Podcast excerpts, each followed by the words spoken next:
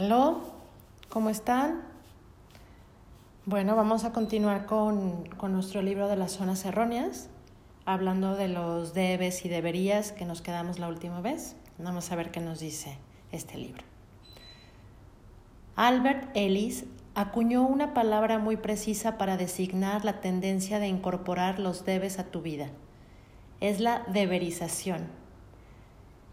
Deberías siempre que actúas como sientes que debes hacerlo, aunque prefieras otra forma de comportamiento. Los debes y deberías siempre producen una sensación de tensión que aumenta a medida que la persona trata de actualizar sus debes dentro de su comportamiento. Más aún, debido a la externalización del proceso, los debes siempre contribuyen a perturbaciones en las relaciones humanas de una u otra forma. ¿Acaso los debes determinan gran parte de tu vida? ¿Sientes que debes ser amable con tus colegas, apoyar a tu cónyuge, ayudar a tus niños y trabajar mucho siempre? Y si alguna vez fallas en alguno de estos debes, te enfadas contigo mismo y por ello asumes las molestias y la tensión o tirantez a la que aluden Karen Horney, pero quizás estos no son tus debes. Sí, de hecho, pertenecen a otros y tú simplemente los has tomado prestados y entonces te estás deberizando. Existe la misma cantidad de debes que de no debes. Estos incluyen los no debes ser grosero, tonto, necio, infantil, lascivo, sombrío, agresivo, malhumorado y muchos más. Pero no tienes que deberizarte, nunca jamás. No pasa nada si no guardas la compostura o no entiendes. Te es permitido no tener dignidad si así lo escoges. Nadie te está llevando la cuenta ni nadie te va a castigar por no ser algo que otra persona dijo que debería ser. Por lo demás, nunca puedes ser nada que no quieras ser, todo el tiempo. Simplemente no es posible. O sea que cualquier debe te producirá tensiones puesto que no podrás realizar tus expectativas erróneas. Lo que produce tensión no es tu comportamiento indiscreto, indigno, intolerante o lo que sea, sino la imposición de los debes. La etiqueta es un buen ejemplo de esculturización inútil y malsana. Piensa en todas esas pequeñas normas absurdas que te han impulsado a aceptar simplemente porque unos especialistas en buenos modales así lo decidieron. Coma el pollo de esta manera. Espere siempre a que la anfitriona empiece a comer antes de empezar. Al hacer las presentaciones, presente el nombre el hombre a la mujer y no al revés. En las bodas, siéntese en tal sitio determinado en la iglesia. De tal, de, tal propina, vístase así, exprésese de tal manera. No se consulte a sí mismo, búsquelo en el libro. Si bien los buenos modales son muy convenientes, significan consideración por, los por la demás gente. Como el 90% de todas las normas de etiqueta, en realidad son reglas sin sentido que fueron pensadas arbitrariamente en un momento dado.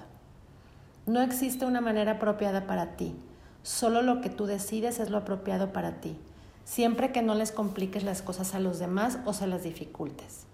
Puedes ser tú quien escoja cómo vas a presentar a la gente, qué propina vas a dar, qué es lo que te vas a, poner, cómo vas a hablar, dónde te vas a sentar, cómo vas a comer, basándote estrictamente en lo que tú quieras.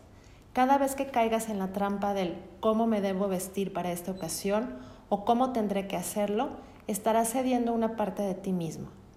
Yo no trato aquí de impulsarte a ser un rebelde social, ya que esa sería una de las formas de búsqueda de aprobación por medio de un comportamiento inconformista.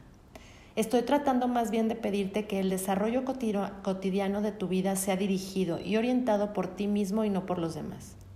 Ser leal a ti mismo quiere decir que no tienes necesidad de un sistema exterior de apoyo. Algunos de los comportamientos humanos más despreciables de que se tenga conocimiento tuvieron como pretexto la obediencia a órdenes superiores. Los nazis ejecutaron a 6 millones de judíos y asesinaron y maltrataron a varios otros millones de ellos porque así lo mandaba la ley. Más tarde, después de la guerra, la responsabilidad por estos actos de barbarismo fue siendo trasladada rápidamente hacia la cúspide de la jerarquía del poder nazi hasta poder llegar al punto en que, Alemania, en toda Alemania la única gente a la que se le podía achacar estos horribles crímenes eran Hitler y sus principales secuaces.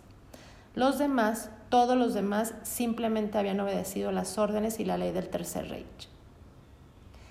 En Suffolk, Nueva York, un portavoz del distrito explicó hace no mucho tiempo por qué la gente a la que equivocadamente se le había cobrado de más en el rubro de impuestos a la propiedad no podría recuperar su dinero. La ley dice que las facturas de impuestos pasados no pueden ser revaluadas después de que, de que se han pagado. Esa es la ley. Yo no puedo evitarlo. Yo estoy aquí en este cargo para hacer cumplir la ley, no para interpretarla. Realmente, en otro tiempo y en otro lugar, este señor hubiera sido un excelente verdugo. Pero ya conoces el refrán, lo oyes todos los días. No pienses, obedece los reglamentos incluso si son absurdos.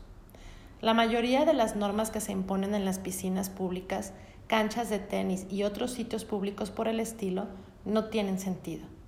Hace poco, una tarde en que hacía mucho calor, le pregunté a un grupo de niños que estaban sentados alrededor de una piscina, obviamente deseando bañarse, por qué se quedaban al borde de la piscina y no había nadie dentro. Me contestaron que estaba reservada para los adultos entre las 6 y las 8. Tal era el reglamento y a pesar del hecho de que en ese momento no había ningún adulto que quisiera bañarse, el reglamento que les prohibía usarla seguía en vigor. Simplemente se trataba de la obediencia ciega a los reglamentos, que en esos momentos no tiene una razón lógica sin flexibilidad, sin la posibilidad o habilidad para cambiarlos cuando las circunstancias lo justifiquen. Cuando yo los animé a que, a que trataran de modificar el reglamento, recibí una llamada de, de la dirección diciendo que yo estaba fomentando una insurrección. Uno de los mejores ejemplos de este tipo de acatamiento ciego a los reglamentos, por más tontos que estos sean, puede encontrarse en la vida castrense. Un colega mío relata un ejemplo excelente de este tipo de mentalidad. Cuando estuvo de servicio con las Fuerzas Armadas de Guam en el, en el Pacífico Sur, le llamó mucho la atención la facilidad y voluntad con que muchos de los soldados y oficiales cumplen muchos reglamentos absurdos. En el recinto donde se llevaba a cabo las funciones de cine al aire libre, había una zona bajo techo con bancos rojos reservados a los oficiales. Durante las sesiones de medianoche, a las que nunca iban los oficiales, había siempre un soldado de guardia para vigilar que nadie se sentara en estos bancos rojos. Todas las noches se podían ver grupos de soldados sentados a la intemperie, a veces mojándose bajo la lluvia, mientras que uno de sus compañeros vigilaba los bancos rojos vacíos para garantizar el cumplimiento de esta regla. Cuando mi colega preguntó por qué se mantenía esta absurda política, recibió la respuesta de siempre. Yo no he hecho las reglas, yo solo me ocupo de que se cumplan. Hermann Hesse, dijo en Demian, los que son demasiado perezosos o comodones como para pensar por sí mismos y ser sus propios jueces obedecen las reglas. Otros sienten sus propias leyes dentro de ellos mismos. Estas les prohíben cosas que cualquier hombre honesto haría cualquier día del año y les permiten otras cosas que suelen considerarse despreciables. Cada persona debe pararse sobre sus propios pies. Tu destino será vivir una vida de servidumbre emocional si tienes que acatar las leyes y las reglas todo el tiempo. Pero nuestra cultura nos enseña que es malo desobedecer, que no debes hacer nada que vaya en contra de los reglamentos. Lo importante es determinar por ti mismo cuáles son las normas que funcionan y cuáles pueden romperse sin perjudicar a los demás ni a ti mismo. El rebelarse por rebelarse no produce beneficios, pero son muchas las recompensas que se derivan de ser tu propia persona, tú mismo y de vivir la vida de acuerdo a tus propias normas. El progreso, tanto el, el tuyo propio como del mundo, depende de la gente irracional y no de la gente que se adapta a la sociedad y acepta todo lo que se pone en su camino. El progreso depende de seres que son innovadores, que rechazan los convencionalismos y modelan sus propios mundos, a fin de pasar de la aceptación a la acción. Tendrás que aprender a resistirte a la enculturación, enculturización y a las influencias que te presionan para que te sometas. Para poder funcionar plenamente, la resistencia a la enculturización es una condición casi indispensable. Puede que algunos te consideren un insubordinado y ese es el precio que tendrás que pagar por el hecho de pensar por ti mismo. Es muy posible que piensen que eres diferente, que te consideren un egoísta o un rebelde, que mucha gente considerada normal te critique e incluso que a veces te aíslen y te excluyan. Mucha gente no aceptará de buen grado tu resistencia a las normas que ellos han adoptado para sí mismos. Tendrás que oír el viejo argumento. ¿Qué pasaría si toda la gente decidiera obedecer únicamente lo que se les antoje? ¿Qué sociedad tendríamos entonces? La contestación a esto, muy simple por cierto, es que la mayor parte de la gente no lo hará. La propensión de la gente a confiar en apoyos externos y en debes impuestos prohíbe este tipo de actitud generalizada. Lo que aquí discutimos no tiene nada que ver con la anarquía. Nadie quiere destruir la sociedad, pero muchos de nosotros quisiéramos darle al individuo más libertad dentro de ella, liberarla de debes sin sentido y de tontos deberías. Incluso las leyes y reglas más sensatas no son aplicables en todo tipo de circunstancias. Lo que estamos tratando de lograr es la posibilidad de elección, esto es, la posibilidad de liberarse de la mentalidad servil que impulsa a acomodarse constantemente a los debes. Uno no tiene que ser siempre como espera que uno sea el ambiente cultural que nos rodea. Si tú eres así y te sientes incapaz de ser de la otra manera, quiere decir que eres de, que eres de veras un seguidor, uno de los del rebaño que permite que los demás determinen su camino. Vivir tu propia vida implica flexibilidad y repetidas evaluaciones personales acerca del funcionamiento apropiado de las normas en algún momento presente específico. Es cierto que a menudo es más fácil seguir, más fácil hacer ciegamente lo que te mandan, pero cuando te das cuenta de que la ley está para servirte a ti y no para hacer de ti un sirviente, entonces podrás empezar a eliminar el comportamiento deberizador. Si quieres aprender a oponer resistencia a la enculturización, tendrás que aprender a ignorar muchas cosas. Otros seguirán eligiendo obedecer aunque esto les perjudique, y tú tendrás que aprender a respetar su elección sin irritarte. Uno de mis colegas estaba en la Marina, de servicio en un acorazado portaaviones estacionado en San Francisco en la época en que el presidente Eisenhower estaba en una gira política por el norte de California. Se ordenó a la tripulación que formara de, que formara de manera tal que desde el helicóptero donde viajaba el presidente se pudiera leer la frase hola como mensaje de saludo. Mi amigo decidió que la idea era delirante y decidió no hacerlo, porque el hecho iba en contra de todo lo que él creía y de su actitud ante la vida. Pero en vez de organizar una revuelta, simplemente se fue aquella tarde y dejó que todos los demás participantes en este humillante ritual participaran. Pasó por alto su oportunidad de ponerle un punto a la I de hola, o sea, de, en inglés hi. No hizo, no hizo sentirse mal ni trató de humillar a los que habían escogido otra actitud. No se embarcó en peleas inútiles. Simplemente se encogió de hombros y dejó que los demás siguieran su camino. La, resistencia a la enculturización significa tomar tus propias decisiones y llevarlas a cabo de lo más, lo más eficiente y serenamente posible. Nada de bombos y platillos o demostraciones hostiles que no surtirán ningún efecto. Los reglamentos tontos, las tradiciones y políticas necias no desaparecerán jamás, pero tú no tienes forzosamente que ser parte de ellas. Simplemente encógete de hombros mientras los otros siguen a las ovejas del rebaño. Si ellos quieren comportarse de esta manera, está muy bien para ellos, pero no para ti. Armar un lío es casi siempre la mejor manera de atraer la ira y crearte obstáculos. Todos los días te encontrarás con muchas oportunidades en que será más fácil evitar sencillamente las reglas en vez de organizar un movimiento de protesta. Tú puedes decidir el tipo de persona que tú quieres ser o la que los demás quieren que seas. Esto depende de ti. Virtualmente, todas las ideas que han producido cambios en nuestra sociedad fueron en uno u otro momento rechazadas desdeñosamente y muchas de ellas fueron también ilegales.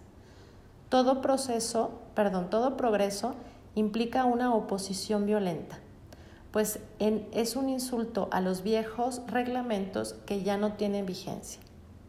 La gente ridiculizó a los Edison, Henry Ford, Einstein y Wright hasta que estos triunfaron. Tú tendrás también que enfrentarte con desprecios y desdenes cuando empieces a oponerte a las reglas y políticas sin sentido. Si pasáramos la lista a los comportamientos del debería, en nuestra cultura podríamos llenar libros enteros. He aquí un muestrario de los ejemplos más comunes. Creer que hay un lugar para cada cosa y que cada cosa debe de estar en su lugar. El síndrome de la organización significa que te sientes incómodo cuando las cosas no están en el lugar que las has asignado. Preguntar, ¿cómo debo vestirme para esta ocasión? De forma regular, como si hubiera una sola manera apropiada de vestirse y esta fuera determinada por otra gente. Los pantalones blancos y los colores pasteles se llevan solo en el verano. La lana es siempre un material invernal. Hay muchos otros debes similares controlados por las estaciones que se infiltran en tu vida. En Hassey, James Michener describe a los nativos de Nueva Inglaterra que se iban a vivir a Hawái, que tienen un clima tropical, y cuando llegaba el mes de octubre, aunque aún hiciera 40 grados centígrados de calor, sacaban su ropa de invierno y andaban incómodamente vestidos durante seis meses. ¿Por qué? Porque así debía de ser ser esclavo de los dictados de los críticos de la moda y usar solo lo que se usa porque después de todo tienes que estar a tono. Aceptar las afirmaciones de que ciertas bebidas van con ciertas comidas, que con el pescado y las aves hay que beber vino blanco, que el vino tinto es apropiado solo para la carne, estar encerrado en las reglas de alguna persona que ha decidido que hay que comer o con qué trasladar la culpa de tus actos a otras personas. En realidad la culpa es de ella. Por ella llegamos tarde. No me culpes a mí. Él es el que lo hizo. Tener que asistir a una boda a la que te han invitado y enviar un regalo aunque no te gusten los novios. Simplemente no desechar las invitaciones aunque quisieras hacerlo. Puede fastidiarte el hecho de comprar el regalo, pero lo haces de todos modos porque así es como deben de ser las cosas. Del mismo modo, asistir a un entierro al que preferirías no ir, pero lo haces porque eso te se espera de ti. Tienes que concurrir a estas funciones formales para demostrar que compartes un sufrimiento o sientes respeto o cualquiera de las emociones apropiadas. Asistir a servicios religiosos que te gustan, perdón, que te disgustan y en los que no crees porque es lo que se espera de ti y tú quieres hacer lo que se considera apropiado. Darles títulos, darles títulos a los que te sirven, lo que por implicación los encumbra a una posición más elevada que la tuya. ¿Cómo llamas a tu dentista? Si le llamas doctor, ¿se trata solo de un título vocacional? ¿Acaso dices carpintero Jones o fontanero Smith? Si es por respeto a su posición, ¿qué es lo que te hace pensar que su posición es más elevada que la tuya? Si se le paga para que te sirva, ¿Por qué te diriges a Él por un título y a Él y a, Él a ti por tu nombre? Irte a la cama cuando es hora de dormir y no cuando estás cansada. Tener relaciones sexuales de solo una o dos maneras, porque esas son las únicas formas aceptables o, participar en actividades sexuales solo cuando las circunstancias son apropiadas, como por ejemplo que los niños estén dormidos, que no estés cansado, que la habitación esté oscura, que estés en tu propia cama y así por el estilo. Seleccionar roles en el día, diario vivir porque la cultura lo impone o demanda. Las mujeres friegan los platos, los hombres sacan la basura. El trabajo de la casa es para la esposa. El trabajo afuera es para el marido. Los niños hacen esto, las niñas lo otro. Obedecer una serie de tontas reglas y tradiciones domésticas que no funcionan para tu familia, como pedir permiso para levantarse de la mesa, el que todos coman al mismo tiempo o, o, a la misma hora cuando en realidad es más incómodo hacerlo de esta manera, irse a dormir con un horario injustificado, seguir las normas impuestas por todos los carteles de señales aunque no tengan sentido no hablar, no pasar, no a, no a cualquier cosa, sin jamás desafiar los dictados de una señal o siquiera atreverse a pensar que esa señal no tiene que estar allí en primer lugar. La gente hace las señales y la gente también se equivoca. Comer todos los domingos en casa de mamá, aunque preferirías no hacerlo. Después de todo, es una tradición y si a todos no les gusta, incluyendo a mamá, hay que preservar la tradición. Al leer un libro, empezar siempre por la primera página y leerlo entero hasta el final, a pesar de que gran parte de él no te interesa o no te sirva. Terminar un libro que no te gusta simplemente porque has llegado a la mitad y si has leído la mitad tienes que leerlo todo. Que las mujeres no inviten nunca a los hombres a salir. Después de todo, ese es el papel del hombre. O no empezar nunca una conversación telefónica o abrirle la puerta a un hombre o pagar la cuenta o seguir muchas tradiciones absurdas por el estilo que no sirven para nada en realidad. Mandar tarjetas de felicitación por navidades y fiestas cuando te molesta hacerlo. Hacerlo porque siempre lo has hecho y porque es lo que se espera de ti. Tratar de sacar buenas notas en los estudios o forzar a tus hijos a que las saquen. Aprender y estudiar no para, no para tu propia satisfacción, sino por los símbolos que eventualmente aparecerán en el diploma. Preguntarse siempre, ¿será ella o él la persona apropiada para mí? Y andar siempre atormentado en busca de la persona adecuada. Ir a todas partes con tu pareja, porque así se supone que tiene que ser cuando ambos prefieran estar en sitios diferentes en un momento dado. Consultar siempre con uno de estos libros que explica cómo hacer las cosas, porque cada cosa, cada trabajo debe hacerse de cierta manera. No, no poder diferenciar entre los manuales que proporcionan información útil y los que simplemente te dicen cómo tendrían que ser las cosas. Si será este el vestido apropiado, el sombrero, el automóvil, el aliño de la ensalada, canapé, libro, universidad, trabajo, etc. Buscar siempre ansiosamente el elemento apropiado cayendo atrapado en esa bolsa de indecisión y duda. Darle mayor importancia a las recompensas, títulos, honores y a todos los emblemas honoríficos que a tu propia evaluación de lo que has logrado y haces. Decir, yo no podría ser nunca tan grande como. Aplaudir en un teatro cuando no te gustó la función. Dar propina cuando has sido mal atendido. Comportamientos del tipo de los fanáticos del deporte, enloqueciéndote por el triunfo o fracaso de tu equipo favorito y vivir como de prestado a través de los logros o faltas de los logros de los atletas. Algunas de las razones que tienes para aferrarte a tus deberías van detalladas más abajo. Estas retribuciones o compensaciones, como todos los que brindan las zonas erróneas, fundamentalmente son autodestructivas, pero también es cierto que constituyen en sí mismos un cierto tipo de sistema de apoyo. Puedes disfrutar el hecho de ser un buen chico o una buena chica cuando aceptas todos los deberías. Puedes darte palmaditas en la espalda a ti misma por ser obediente. Este dividendo es regresivo ya que por su intermedio regresas a un periodo anterior de desarrollo cuando se te recompensaba con unas buenas dosis de aprobación cada vez que te comportabas bien lo que significaba depender de que otra persona establezca tus normas de conducta. Tu sumisión y obediencia al deberías exterior te permite atribuirle toda la responsabilidad de tu inacción al deberías en vez de asumirla tú mismo. Mientras el debería sea la razón fundamental de la que eres o no eres, podrás evitar los riesgos que implica el confiar en ti mismo para cambiar. Así pues, Tus deberías evitan tu crecimiento.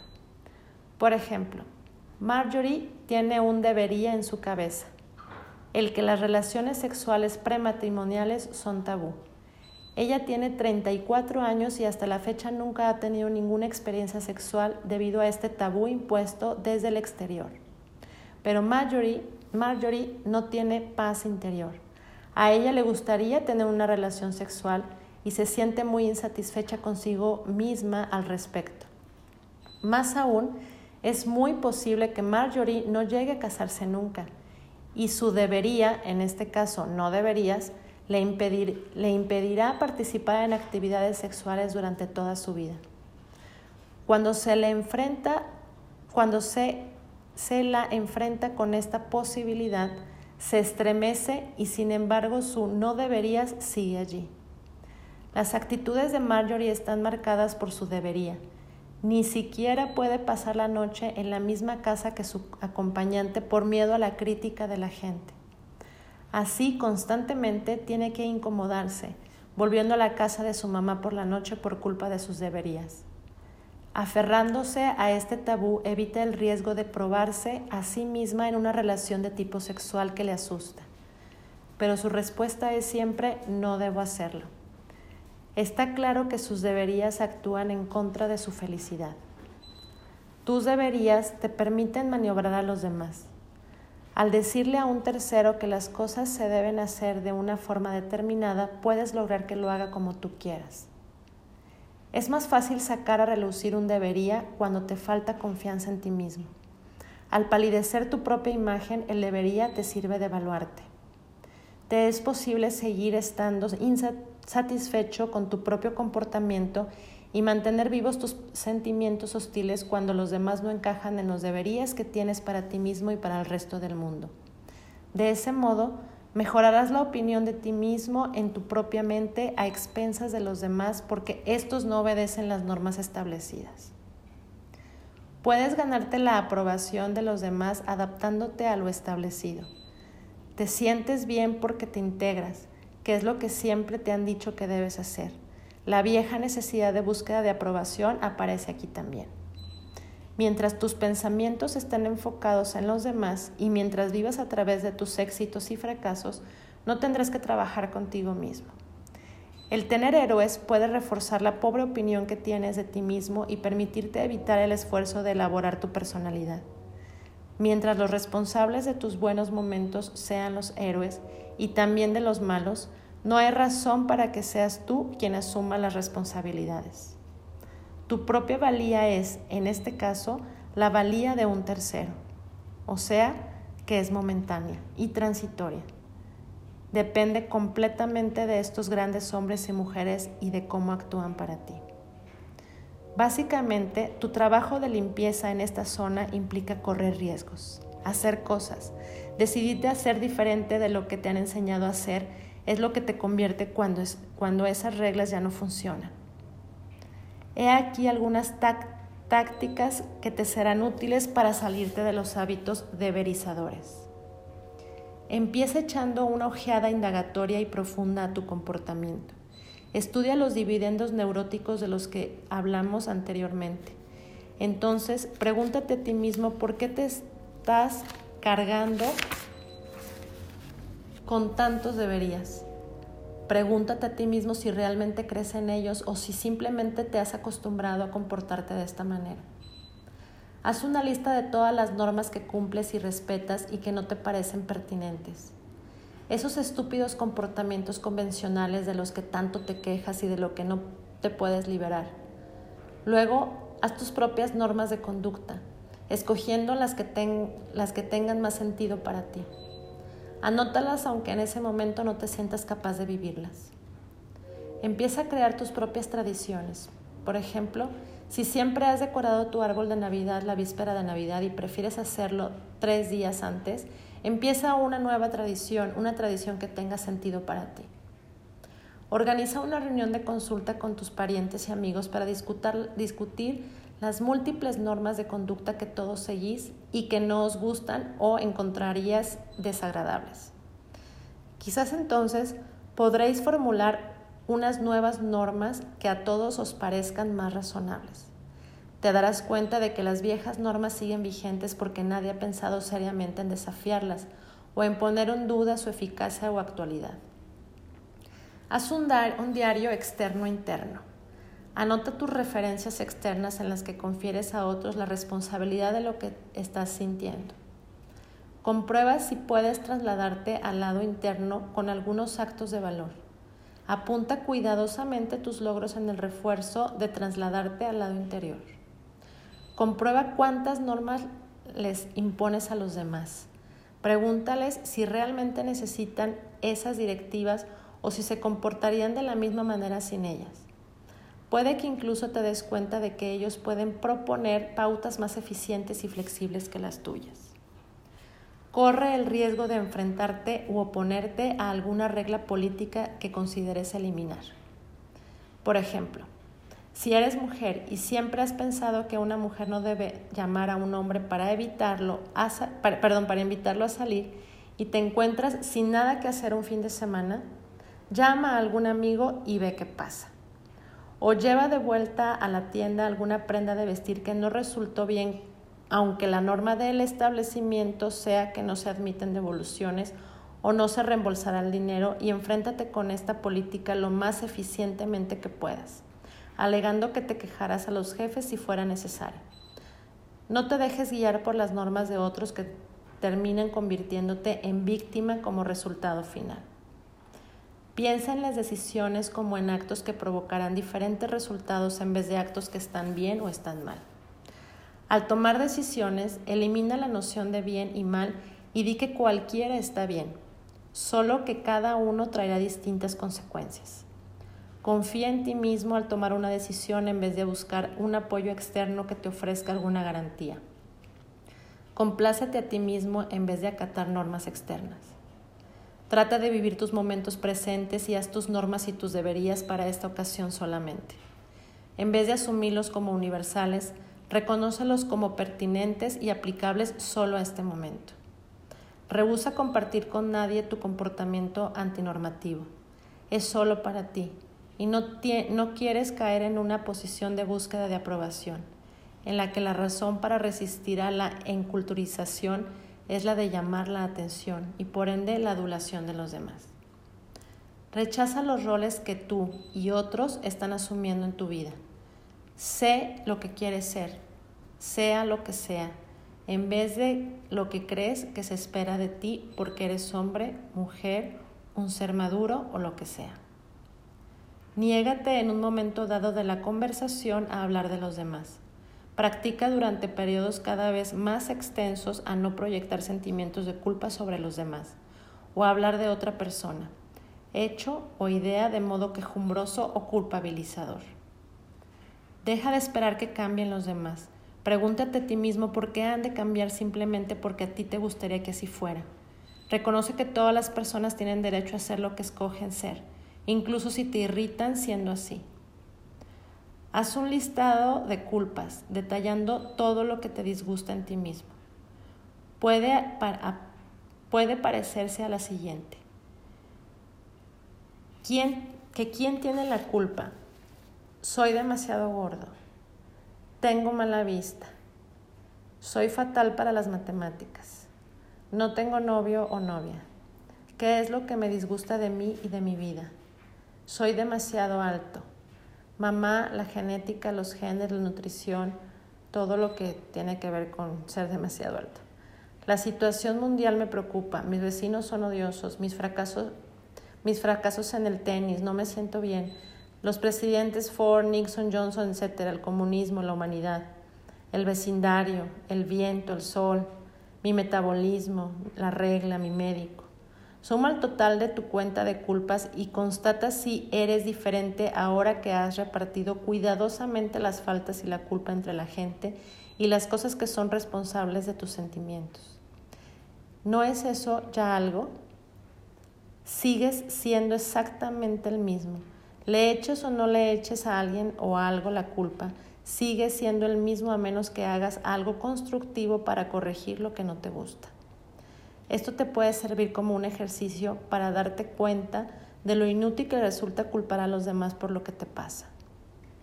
Declara en voz alta que acabas de culpar a alguien por algo y que estás trabajando contigo mismo para eliminar este tipo de comportamientos.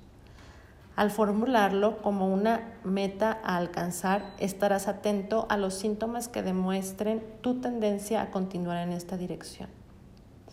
Decide que toda la infelicidad que escojas será el resultado de tu propio esfuerzo y de tu propio comportamiento y nunca el resultado de las acciones de otra persona. Recuérdate a ti mismo constantemente que cualquier infelicidad proveniente del exterior refuerza tu propia esclavitud ya que implica que tú no ejerces control sobre ti mismo ni sobre ellos, sino más bien son ellos los que tienen control sobre ti. Cuando alguien te está culpabilizando, pregúntale amablemente, ¿te gustaría saber si yo quiero oír lo que ahora me estás diciendo? Esto es, enseña a los otros a no usarte como un receptáculo de culpa y empieza a clasificar las actitudes culpabilizadoras y echadoras de culpa en la que la demás gente, de modo que puedas aprender a reconocerlas en ti mismo. Puedes hacerlo de una manera que no ofenda, como por ejemplo, acabas de echarle la culpa a George de lo que sientes. ¿En serio crees que la tiene? O siempre dices que si subieran las cotizaciones de la bolsa, tú serías mucho más feliz. Le das realmente mucha importancia si dejas que controle de esto en modo tu vida. Al reconocer en los demás los comportamientos culpabilizadores, las culpas y los deberías, te ayudará a eliminar este comportamiento en ti mismo. Consulta las listas de deberías que discutimos anteriormente en este capítulo. Trata de cambiar estos viejos hábitos por actitudes y comportamientos nuevos y distintos. Quizás una cena a medianoche, cambiando tu posición sexual o poniéndote el vestido que te gusta. Empieza a tener confianza en ti mismo dándoles menos importancia a esos deberías externos.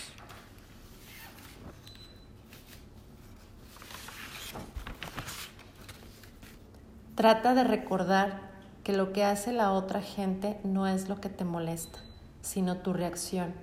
En vez de decir, no deben hacer esto, di, me pregunto por qué me molesto con lo que están haciendo.